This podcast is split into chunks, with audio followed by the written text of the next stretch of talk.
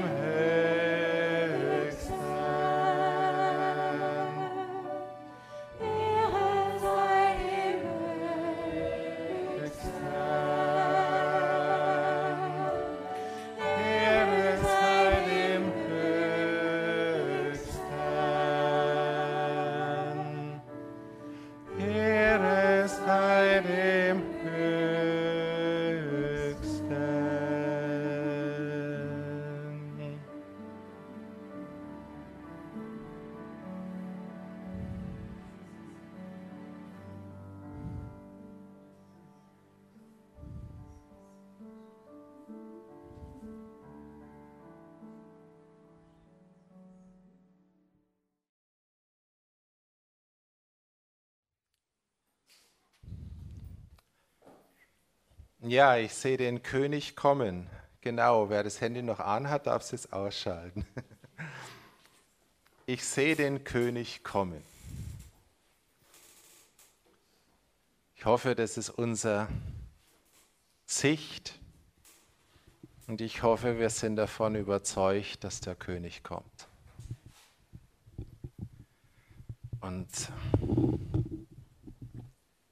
es ist eine der Grundwahrheiten, der Grundüberzeugungen der frühen, der Urgemeinde, dass der Herr wiederkommt. Das hat man in den Jahrhunderten ganz lange vergessen, war vielleicht bei manchen dann noch irgendwo Punkt X. Aber in der letzten Zeit, glaube ich, kommt diese Wahrheit, dass der Herr wiederkommt, erlebt ein Revival. Und die muss ein Revival erleben. Und ja, natürlich erleben dann viele Sachen, die mit dieser Wahrheit zu tun haben, auch ein Revival. Und eines, was ein ganz großes Revival erlebt, ist die ganze Geschichte mit dem Antichrist. Denn wenn der Herr kommt, will das der Feind nicht. Und so ist es, dass wir momentan in einer Zeit leben, und ich weiß nicht, wie sehr ihr von all diesen Sachen berührt seid, aber ich glaube, jeder ist ein Stück davon berührt.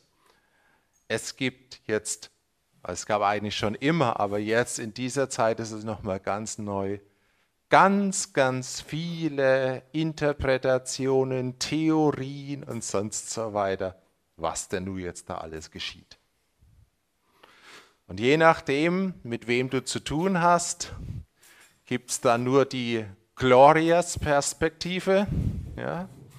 und dann gibt es die anderen, da gibt es nur die dunkle Perspektive. Und so ist im Leib Christi da schon eine lange Zeit ziemlich viel, sag's jetzt mal, äh, Auseinandersetzung, Diskussion. Und ich hatte wirklich auf dem Herzen, dass wir uns in den Tagen dieser, sag's jetzt mal, Thematik nähern sollen. Ich sage ganz bewusst jetzt nicht alles klären sollen, weil das wird uns nicht möglich sein. Aber ich glaube, dass wir in das Wort Gottes reingehen sollen und auch reingehen müssen. Ich glaube, das Wichtigste, eines der wichtigen, ganz elementaren Fundamente für die Zukunft, das ist jetzt keine neue Wahrheit, aber die wird immer wieder neu und immer wieder aktuell ist, dass wir das Wort Gottes kennen müssen. Wenn du das Wort Gottes kennst, dann kannst du dem Feind und aller Lüge widerstehen. Wenn du das Wort Gottes nicht kennst oder wenn du es nur bruchstückhaft kennst oder wenn du dir unsicher bist, dann verlierst du an Kraft zu widerstehen. Stimmt es? Ja. Und deshalb ist es so wichtig, und ich glaube, dass uns der Herr in diesen Tagen ein Stück, ja, sagst du mal, ich bin vorsichtig, ich sage, am Fundament bauen will. Ich sage jetzt nicht ein Fundament legen will, vielleicht wird es für die ein oder anderen ein Fundament sein, aber er möchte an unserem Fundament bauen. Ja? Und je stärker wir von den Wahrheiten in der Bibel überzeugt sind, umso stärker werden wir als Christ und umso stärker werden wir gegen den Feind gehen können. Werden wir auch unterscheiden können zwischen was tut der Feind und was ist jetzt tatsächlich im Willen Gottes. Ich glaube, eine der größten ja, Knackpunkte ist immer, was ist jetzt sozusagen, was lässt Gott zu oder was, was kommt von Gott? Ja? Was müssen wir akzeptieren oder hinnehmen? Und wo müssen wir widerstehen? Wenn wir nicht genau wissen, dann werden wir Dinge zulassen, wo wir widerstehen sollten, oder wir werden widerstehen, wo wir gar nicht widerstehen sollen. Ja, ihr kennt die berühmte Geschichte von Petrus, Jesus sagt zu Petrus, ich muss ans Kreuz. Was sagt Petrus? Das widerfahre dir nicht. Ja? Petrus widersteht Jesus. Das geht überhaupt nicht. Was ist die Folge davon? Jesus muss Petrus widerstehen. Ja? Weiche von mir, Satan. Und wir haben immer wieder solche äh, Fragen und ich glaube gerade in den letzten Jahren Bezug Corona-Krise, auch Bezug Ukraine-Krise und vielen Sachen, die noch kommen werden, werden wir immer in dieser Thematik sein. Ja? Was möchte der Herr? Was ist letztendlich vom Herrn initiiert? Und wo ist der Teufel? Und diese Unterscheidung ist, glaube ich, was ganz, ganz Wichtiges. Ich habe für mich zwei Wünsche oder Ziele definiert für die Woche oder für die Tage. Das Ziel 1 ist ganz leicht. Ich glaube, dass Gott uns ein tieferes biblisches Verständnis geben möchte. Und ich habe sieben Texte, jetzt bin am Schluss bin ich bei sieben gelandet. Der Herr hat es immer mit der sieben. Schon das letzte Mal, wo wir hier waren, äh, hatten wir sieben Tage Lobpreis als äh, Aufgabe. Ich habe sieben Texte, in die ich mit euch reingehen möchte. Ich weiß, dass viele natürlich nicht die ganze Zeit da sein können. Deshalb nehmen wir es auch auf, ja, und es wird auch andere Leute geben, die es sicherlich so nachhören werden. Ich sage euch aber ganz kurz mal, welche Texte ja, ich machen möchte. Und es ist jetzt, äh, also es gibt wahnsinnig viel. Ja? Aber ich habe einfach mal die ausgewählt. Ich möchte heute anfangen äh, mit einer der bekanntesten und auch vielleicht sogar der problematischsten das ist die Endzeitrede von Jesus, die steht in Matthäus 24.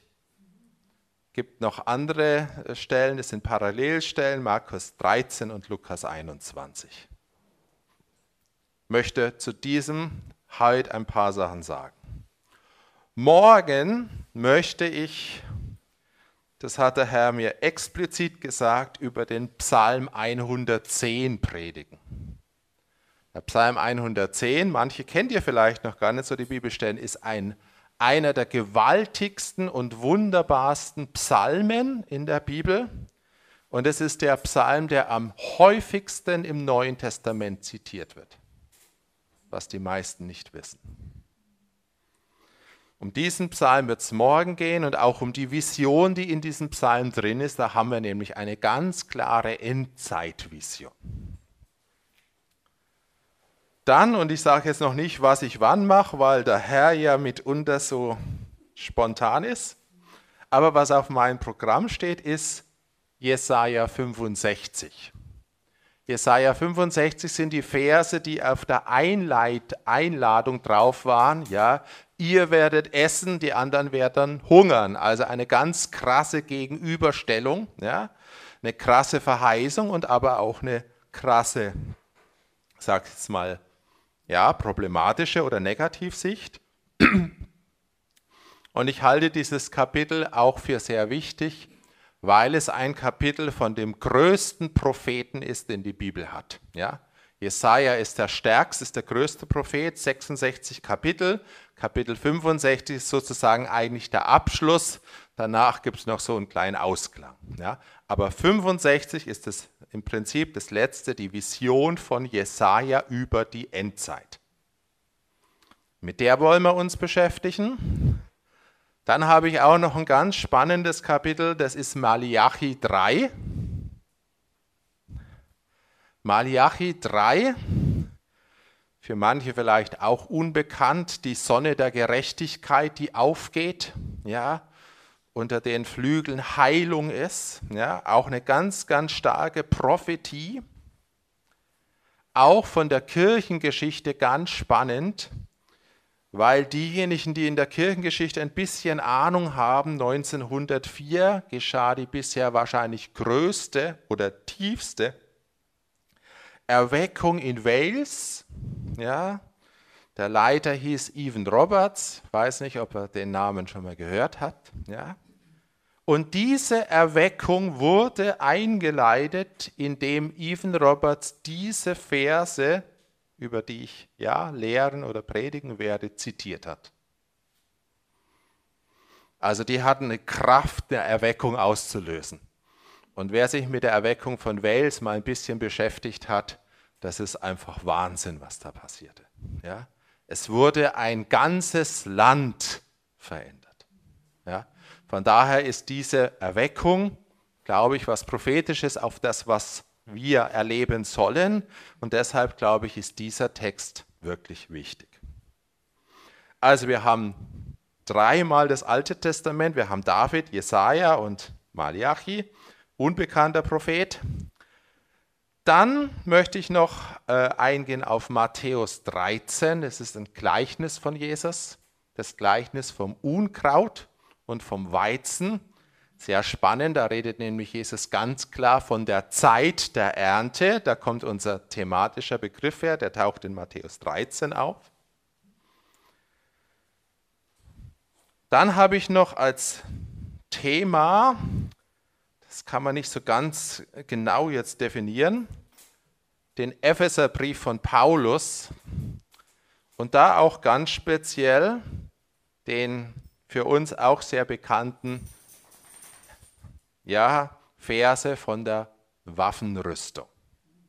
Da können wir nämlich auch was lernen, das ist sehr entscheidend. Äh, die wird auch immer, sagt es in einer, in einer klassischen Weise, wird uns diese äh, Stelle ja, vorgetragen, ich werde eine andere Sicht haben oder eine andere Sicht, sondern eine ergänzende Sicht und die hat auch ganz viel mit der Gemeinde der Endzeit zu tun. Weil der Epheserbrief zeigt uns die vollendete oder die reif gewordene Gemeinde und ihre Aufgabe. Und ich glaube, dass es sogar eines der wesentlichen Dinge ist, mit der uns ja, Gott äh, zeigen möchte, weil das ist das, das ist unsere Aufgabe, dass wir als Gemeinde wirklich reif und Epheser Formulierung, Paulus Formulierung in das Vollmaß, ja, in das volle Maß der Reife Christi, ja, der ausgewachsene Leib. Und ich glaube in der Tat, dass Paulus das nicht nur bildlich formuliert, sondern dass es da ein Wachstum ist, was du im Geist sehen kannst. Ob jetzt ein Leib, eine Gemeinde, so ein kleines Körperchen da ist oder ob sie gewachsen ist. Und wenn die Gemeinde gewachsen ist, wenn sie wirklich gewachsen ist, dann reicht die Gemeinde in himmlische Dimensionen hinein. Und in den himmlischen Dimensionen im Himmel, da geschieht der eigentliche Kampf. Und da werden wir nur erfolgreich sein, wenn wir eben gewachsen sind und das gewinnen, wovon Paulus letztendlich in Epheser 6 schreibt. Also es wird ein sehr spannendes Thema sein. Und dann zu guter Letzt darf ja nicht fehlen ein bisschen Offenbarung. Nicht alle Offenbarung, ja, aber ein bisschen Offenbarung aus Kapitel 11 und 12 so ein, ja, einmal was raus, rausgegriffen, äh, wo der, unser Feind aus dem Himmel rausgeschmissen wird. Das wiederum, werden wir dann feststellen, hat ganz viel mit der Stelle aus dem Epheserbrief zu tun. Also ihr seht, gibt ganz viel Texte, auch ganz viel Spannendes und mit Sicherheit ganz viel Neues. Es war auch für mich viel Neues. Ich lerne ja immer am meisten. Und das Zweite, was mir aber wichtig ist, und das müssen wir schauen, dass wir das ein bisschen einbinden. Äh, ich glaube, dass Gott ein weiteres Ziel hatte, nicht nur, dass wir es verstehen, wobei Verstehen jetzt nicht nur was Kognitives ist, sondern es soll in unser Herz gehen und dann wird es uns verändern. Und deshalb gehört es eigentlich zusammen, das Zweite, und das ist für mich das Endziel, dass wir in eine Reife kommen, wo wir in die geistliche Welt sehen. Ja? Ich glaube, die Menschen, die sich in den letzten Jahren ja, die Zeit aufmerksam verfolgt haben, haben gelernt, wenn wir keinen geistlichen Durchblick haben, sind wir verloren. Ja? Und das ist letztendlich das, wo das alles hinführt. Und eine echte Bibellehre muss für mich zu einer Sicht führen. Ja? Es geht mir nicht darum, 20 Informationen zu vermitteln. Das bringt überhaupt nichts. Wir müssen eine Sicht haben, uns muss was klar werden und die geistlichen Augen müssen geöffnet werden. Und wenn unsere geistlichen Augen geöffnet werden, Ihr wisst, es gibt diese berühmte Stelle da in Offenbarung 3 in den Sendschreiben, wo wir uns Augensalbe kaufen sollen. Ich glaube, wir werden auch Gebetszeiten haben, wo wir einfach wirklich darum ringen oder dafür, dafür beten, dass da was geschieht. Dann, dann werden wir auch in eine Interaktion mit der geistlichen Welt kommen können. Und eine Interaktion heißt, wenn ich Engel plötzlich sehe, wenn ich sie wirklich sehe, äh, dann ist es ja nicht so, dass ich die nur sehe, sondern mitunter, es kann vorkommen, dass ein Engel zu mir redet. Das sollte eigentlich dann, sagt jetzt mal, nicht das Ausnahmemodell einmal in zehn Jahren sein, sondern es sollte zum Standardmodell werden. Und ich glaube, dass die himmlische Welt, sowohl natürlich Jesus, der Heilige Geist, aber auch die ganze himmlische Welt, sprich also auch Engel. Und ich glaube sogar, dass man da einen Schritt weiter gehen kann. Äh, ich glaube, dass es auch vollendete Gerechte gibt, die jetzt schon beim Herrn sind, die Botschaften für uns haben. Rick Joyner hat es erlebt in seinen Büchern. Ich glaube nicht, dass es für den Herrn Rick Joyner explizit ist, sondern ich glaube, dass uns da Gott was zeigen will. Und das hat auch wiederum was damit zu tun, wenn nämlich der geistliche Leib eins wird und wir wirklich glauben, dass Jesus von den Toten auferstanden ist und dass die, die jetzt da im Himmel sind, eben nicht tot sind, sondern beim Herrn sind, was ein Unterschied ist. Ihr Körper schläft zwar, aber nirgends steht in der Bibel, dass ihr Geist schläft. Ja? Also da kommt noch was auf sie, klar, ja? Aber sie sind nicht plötzlich außer Gefecht. Und ich glaube, und ich habe selbst schon einige Male erlebt, dass diese Mannschaft da oben begeistert, besorgt, alles Mögliche sein kann. Eines ist klar, die sind nicht passiv. Die sind absolut nicht passiv. Und zu einem in die Fülle gekommenen Leib gehört für mich, dass diese Interaktion stattfindet. Und zwar nicht dadurch, dass wir jetzt irgendwelchen Hokuspokus machen, sondern schlicht und ergreifend, dass wir in die Reife gekommen sind, dass wir in den Glauben gekommen sind, dass Jesus den Tod überwunden hat. Und es nicht nur Theorie ist, sondern praktisch erfahrbar ist. Eines, was Gott mir gesagt hat über die Endzeit, oder was ich meine, was Gott zu mir gesagt hat, ist, dass es in der Endzeit, wie die Endzeit für uns ausgeht, sag's jetzt mal so, positiv oder negativ, ja, ganz viel damit ab zu tun haben wird, in welchem Stadium, wie reif wir sein werden und ob wir die Autorität, die Gott uns anvertrauen möchte, auch Autorität, ja, über Engel oder mit Engeln zu interagieren, wahrnehmen können oder nicht. Und das, glaube ich, äh, ist ein Schlüssel. Und ich glaube, es ist auch ein Schlüssel für so manches Problem, was uns dann auf der Erde begegnen wird. Oder vielleicht jetzt schon begegnet. Ich glaube zum Beispiel, ich will jetzt hier nicht in die Details reingehen, aber ich glaube, dass eine geistliche Sicht des Russland-Ukraine-Kriegs oder Konflikts, ja, nochmal eine ganz andere Sicht ist, wie eine Sicht, die wir vielleicht irdisch bekommen können, wenn wir mit uns mit Hintergründen beschäftigen. Das ist nicht schlecht, aber ich glaube, die geistliche Sicht ist nochmal völlig anders. Und wir brauchen diese wirklich geistliche Sicht und die geistlichen Impulse, die Gott uns gibt. Sonst probieren wir auf der Erde rumzumachen und es wird vielleicht ein bisschen was ändern. Und ich sage nicht, dass es nicht gut wäre, aber das Wesentliche ist wirklich das, was in der geistlichen Welt abgeht, und zwar in der höheren Region. Ja? Nicht da unten auf der Erde. Es gibt Dämonchen, die sind auf der Erde, werden wir bei Epheserbrief lernen. Aber es gibt diese mächtigen Dämonen, die in der Himmelswelt sind. Die geistlichen Mächte in der Himmelswelt. Und die dominieren. Und wenn die Gemeinde gegen die gewinnt, dann wird die Gemeinde herrschen.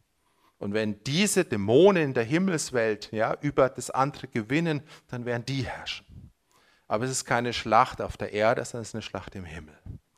Und die müssen wir mehr und mehr verstehen und dazu müssen wir die geistlichen Augen, ja, die müssen wirklich aufgehen. Also, jetzt habt ihr eine lange Einleitung bekommen, aber ich glaube, das war, das war wichtig, dass wir sehen, weil ich, ich glaube wirklich, dass Gott viel und Gutes für uns vorhat. Und wenn ihr, wie gesagt, wenn ihr nicht dabei sein könnt, wir werden das ja euch zur Verfügung stellen können.